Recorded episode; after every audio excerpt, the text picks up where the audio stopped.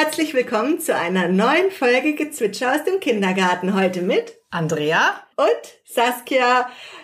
Ich bin heute in einer ganz anderen Rolle. Ihr kennt mich ja schon super lange. Ich bin seit ja, mehr als 13 Jahren Kindergartenleitung hier im Kindergarten St. Franziskus in Benningen am Neckar.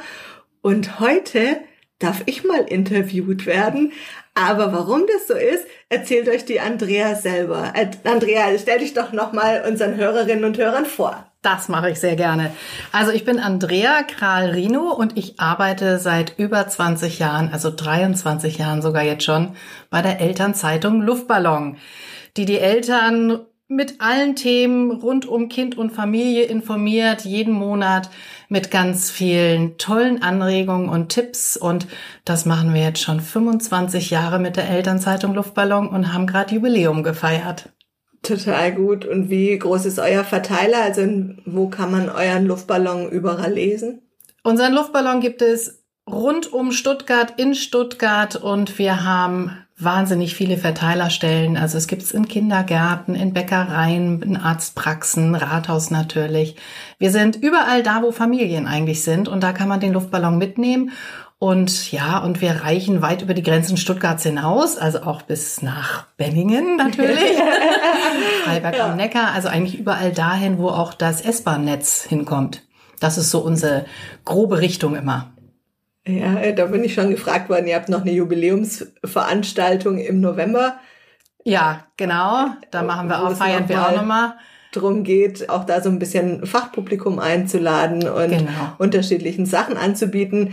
Aber das Lustige ist ja, wir hatten jetzt heute einen Vater da, der hat dann mitgekriegt, du bist so ein Luftballon und dann hat er gleich gesagt, ach ja, da kriege ich immer die guten Wochenendtipps raus, ja, wo wir mit unserem Kind hingehen können, was man machen kann. Das war doch ganz nett, ne? Ja, in der Tat. Das ist wirklich schön, dass die Leserinnen und Leser den Luftballon aufschlagen und gucken, was mache ich am Wochenende und haben sie eine Vielzahl von Anregungen und können sich einfach daraus bedienen. Und genau das wollen wir auch. Wir wollen den mhm. Eltern ganz viele Möglichkeiten aufzeigen, was sie machen können.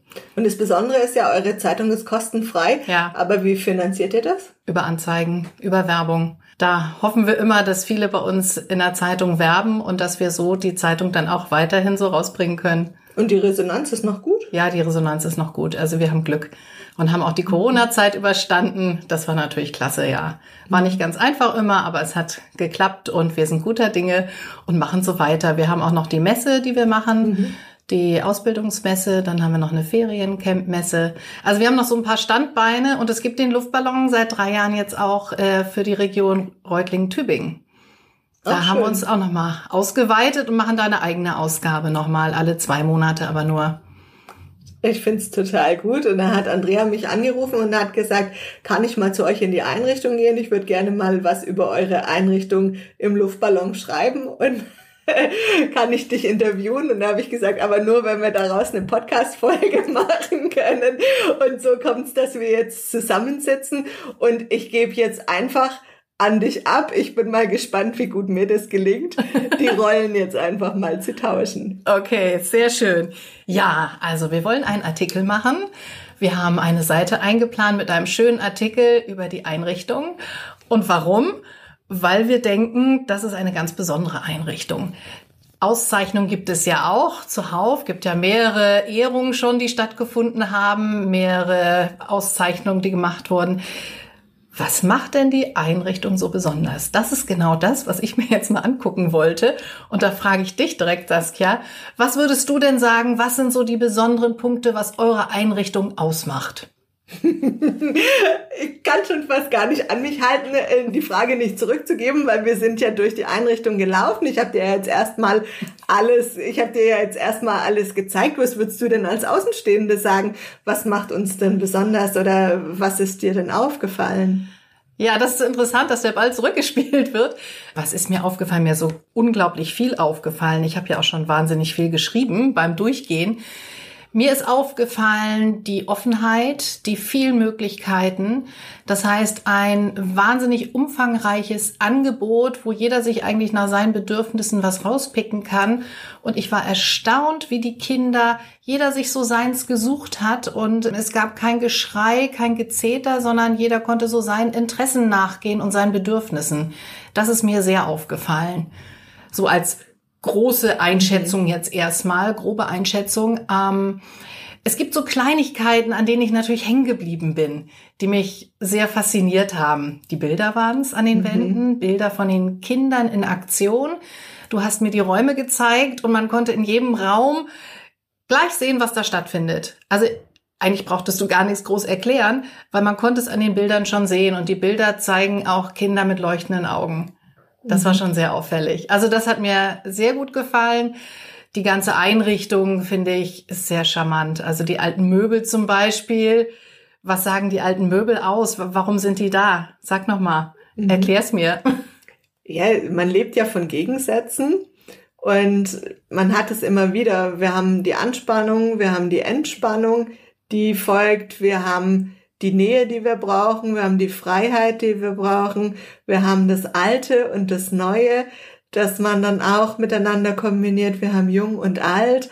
Also ganz, ganz viele Gegensätze, die wir immer wieder finden im Alltag und die gehören einfach zu uns dazu. Das ist der eine Punkt.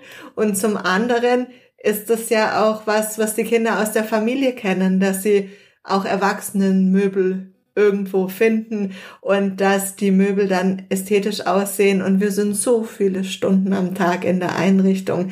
Wir brauchen es auch als Erwachsene ein bisschen schön. Mhm. Ja, kann ich gut verstehen. Und das macht ja auch was her, muss ich auch mhm. sagen. Und diese verschiedenen Möbel, diese verschiedenen Ecken, diese verschiedenen Stile auch, die man so erreicht, wo auch jeder seinen Bedürfnissen natürlich entsprechend sich dann hinsetzen kann oder aufhalten mhm. kann, wo ich sage, ich fühle mich vielleicht eher in so einer alten Sofaecke wohl oder ich habe es lieber ein bisschen moderner oder ein bisschen landhausmäßiger, ja. Man darf auch auf dem Sofa springen bei uns oder auf der Lehne sitzen. Ja, es gibt ja auch Sachen, die man vielleicht zu Hause nicht darf, die darf man dann im Kindergarten.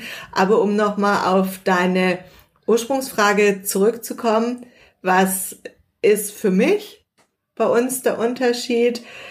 Ich glaube, es sind zwei große Punkte, die uns ausmachen. Zum einen ist es das Thema Wohlfühlen. Für uns ist unser Motto, hier fühle ich mich wohl, hier bleibe ich. Und dieses Motto halten wir aufrecht, immer wieder für uns als Team. Auch bei uns im Team ruckelt es natürlich mal wieder. Und auch bei uns gibt's Diskussionen und Konflikte, aber es ist wichtig, immer wieder zusammenzufinden. Und dafür müssen wir uns jedes Kindergartenjahr wieder mit unseren Werten auseinandersetzen. Was sorgt für uns als Team, für das Wohlgefühl, für das Miteinander. Wie können wir loslassen? Wie können wir den anderen vertrauen? Wie können wir gut zusammenfinden? Wie können wir gut im Miteinander sein? Und das Wohlfühlen gilt ja nicht nur fürs Team, aber es ist mit einer Grundvoraussetzung. Wenns Team nicht stimmt, brauche ich mich nicht über eine pädagogische Haltung unterhalten, weil wir erstmal zusammenfinden müssen und das wird oftmals verkannt oder unterschätzt, weil es jahrelang nicht so beachtet und geachtet wurde, dass man das Team braucht. Und ich kann nicht von Wertschätzung sprechen. Wertschätzung dem Kind gegenüber. Der Orientierungsplan ist ja auch sehr darauf ausgelegt, ja, was bringt man dem Kind entgegen? Mhm. Aber wenn ich Wertschätzung nur dem Kind entgegenbringe, aber meiner Kollegin oder meinem Kollegen nicht oder den Kindergartenfamilien nicht, dann ist das doch nicht echt. Ja. Und was, was tut ihr da konkret für? Das heißt, setzt ihr euch oft zusammen, besprecht ihr, seid ihr offen, die Strukturen auch mal zu verändern, wenn ihr merkt, es ruckelt an der einen Stelle oder irgendwas passt nicht so, sei es unter euch als Erzieher oder sei es auch mit den Kindern. Gibt es ja auch manchmal, dass man eine schwierige Konstellation mit Kindern gerade hat. Wie versucht ihr darauf einzugehen? Sehr. Also wir setzen uns natürlich dann zusammen oder einmal in der Woche treffen wir uns zu einer Teamsitzung. Und ein großer Punkt in der Teamsitzung ist immer der Alltag.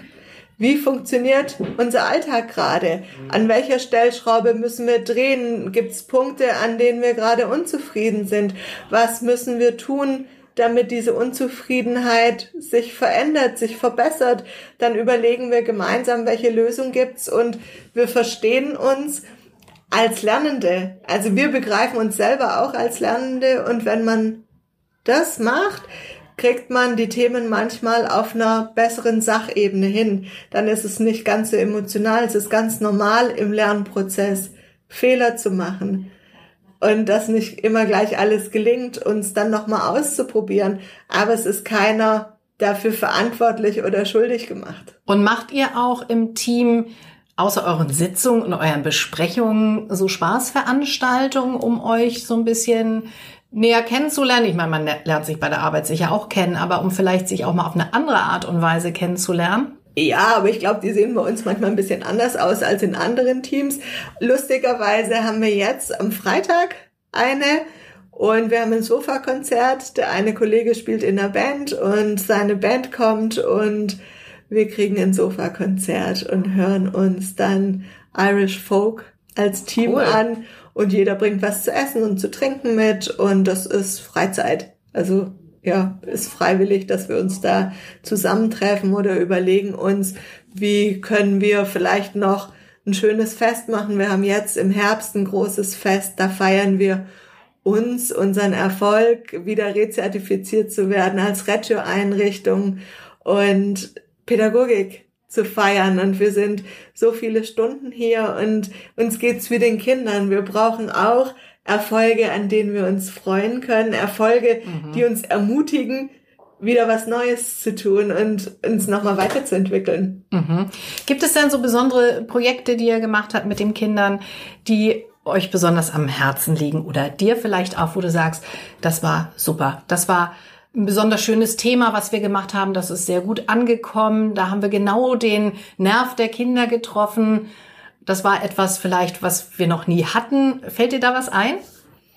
Wir machen so viel und da ist so eine Verschiedenheit in den Themen und manchmal sind es gar nicht die großen Sachen, sondern es sind dann die kleinen Sachen, die so im Alltag passieren, die Kleinigkeiten, über die man sich manchmal viel mehr freut als über die großen Sachen, die dann so rundlaufen, wo man sagt, ja, wenn ein Kind sich traut zu kommen und sein Anliegen nahezubringen oder morgens sagt, ah ja, ich weiß schon genau, was ich machen möchte und geht dann in die Werkstatt zum Beispiel und legt los in seiner Vorstellung, äh, was es umsetzen möchte, braucht vielleicht nur ein bisschen Anregung. Wir haben es heute gehört oder gesehen ein Kind hat die Schallplatten gefunden und hat einen Kreisel gebaut und dann waren gleich vier andere Kinder im Schlepptau und fanden das eine tolle Idee und die haben gleich gesagt, wir wollen auch sowas bauen, wir wollen da auch mitmachen und sich gegenseitig anzustecken. Ich finde es schön, wenn die Kinder sich selbst organisieren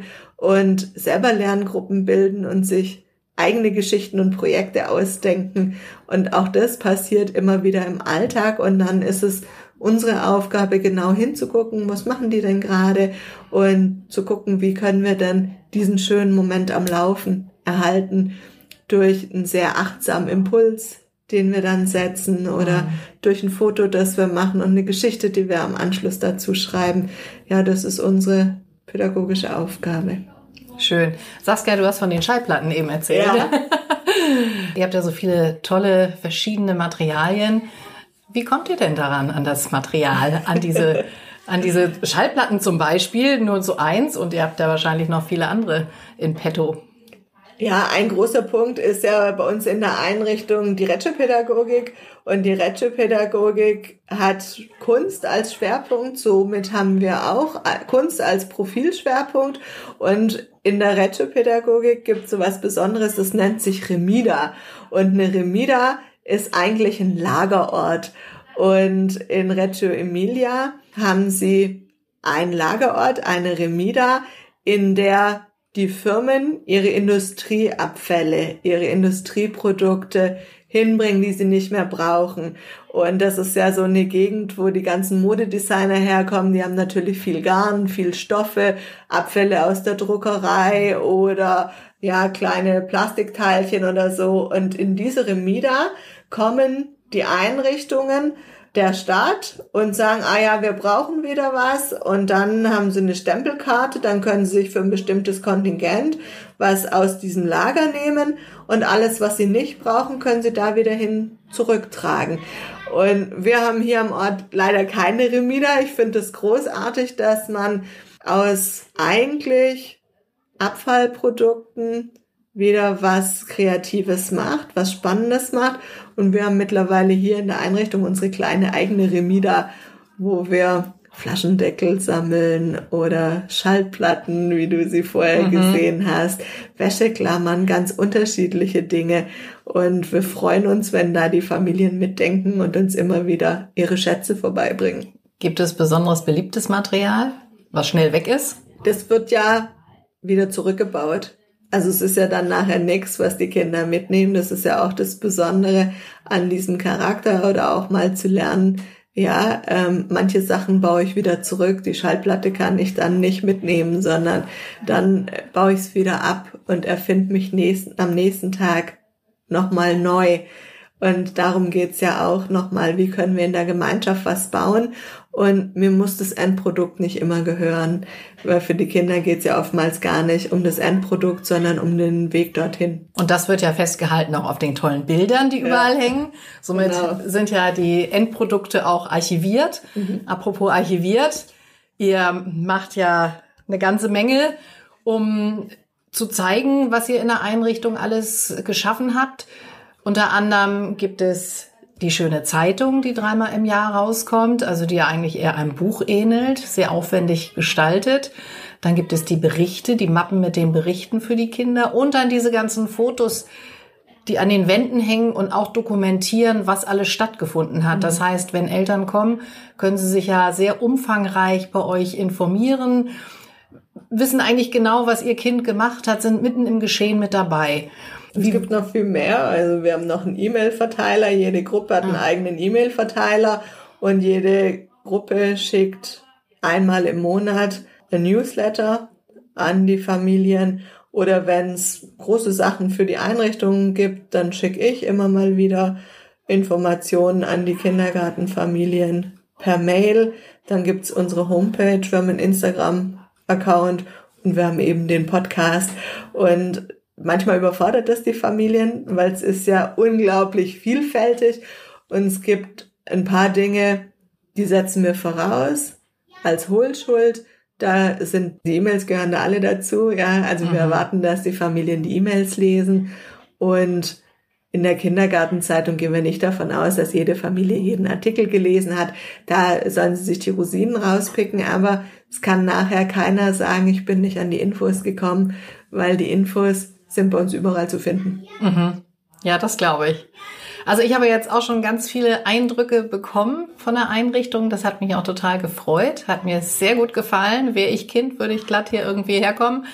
Wobei man müsste schon in Benningen wohnen, glaube ich. Ja, damit man, sich müsste schon in, man müsste schon in Benningen wohnen, so ist es. Ich würde dir noch den zweiten Punkt verraten, wo ich sage, das machen wir anders als andere oder ja. wo ich sage, das ist vielleicht nochmal mit ein Unterschied ist, glaube ich, unsere Struktur. Ein Verständnis von Struktur für die Einrichtung. Wir setzen einen ganz klaren Rahmen. Wir setzen einen Rahmen, der allen Halt gibt und Sicherheit. Das ist in jeder Einrichtung eigentlich das Konzept. Also zum einen die Räumlichkeiten und zum anderen das Konzept. Und in diesem Rahmen gibt's wieder unterschiedliche kleinen Rahmen, in denen sich die Kinder und die Mitarbeiter sehr, sehr frei bewegen können. Aber die Rahmen sind sehr klar und sehr deutlich. Und ein Rahmen, ein Gerüst ist unser Tagesablauf. Und wir sind sehr klar im Durchhalten unseres Tagesablaufs. Wir haben eine super, super große, lange Zeit für selbstbestimmtes Spiel. Also früher ist es Freispiel von halb acht bis um elf sind alle Bereiche auf und dann kommt unsere Zeit des Morgenkreises, dann gibt's eine lange Phase in unterschiedlichen Essgruppen und die Gartenzeit und Schlafenszeit und auch nachmittags ist wieder eine große Freispielphase. Und der Rahmen ist sehr, sehr eng gesteckt durch, durch diese Struktur, die wir haben. Und in diesen einzelnen Strukturen habe ich aber die Freiheit. Und ich glaube, das ist der Unterschied, dass man, ja, die nicht immer neu definieren kann, sondern dass man da eine gute Klarheit braucht und dass man sich da auch immer wieder zurechtfindet und immer wieder darauf einigt. Wir brauchen alle irgendwo Halt und Sicherheit. Das haben wir besonders in der Pandemie gelernt, was mit uns passiert, wenn wir kein, keine Sicherheit mehr haben. Und die brauchen nicht nur wir, sondern auch die Kinder brauchen eine Sicherheit und eine Verlässlichkeit. Und die biete ich dadurch. Mhm. Saskia, du hast eben gesagt, der Tag hat diese Strukturen. Ich war jetzt beim freien Spiel zum Gucken mhm. dabei. Wir sind jetzt kurz bevor 11 Uhr die, der Stuhlkreis stattfindet, in den einzelnen Gruppen hier hochgegangen. Sag mir doch nochmal schnell, wie wird denn eingeläutet zu diesem Stuhlkreis? Die Kinder die gucken ja nicht auf die Uhr und sagen, oh, 11 Uhr, ich setze mich mal hin.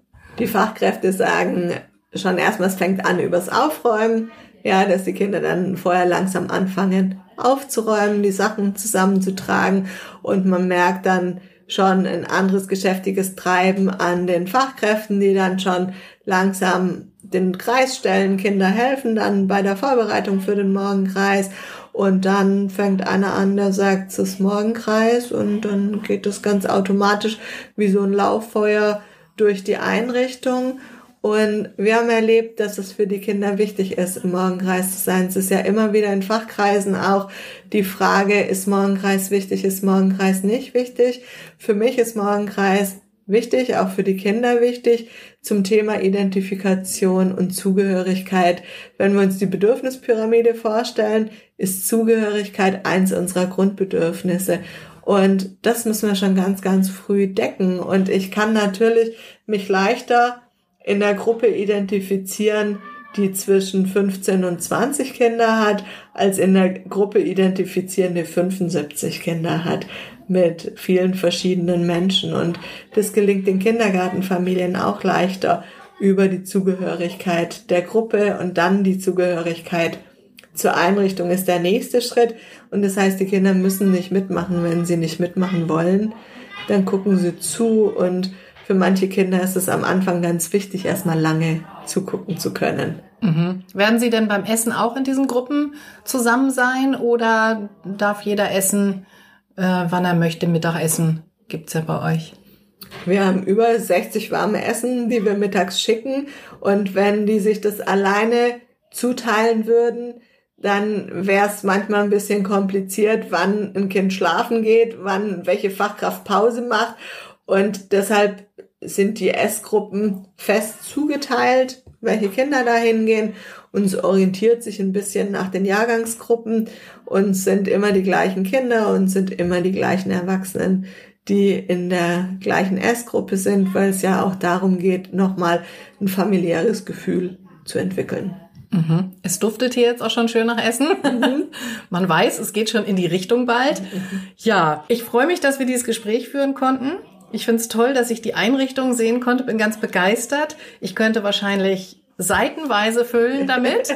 Habe leider nur eine Seite zur Verfügung, aber ich versuche da die schönsten und besten Sachen reinzubringen und bedanke mich ganz herzlich, Saskia, bei dir für die Zeit und wünsche euch für den, für die Einrichtung mit allen Beteiligten hier alles Gute für die weitere Zeit. Super, vielen Dank, liebe Andrea, dass ich heute mal in die andere Rolle schlüpfen durfte.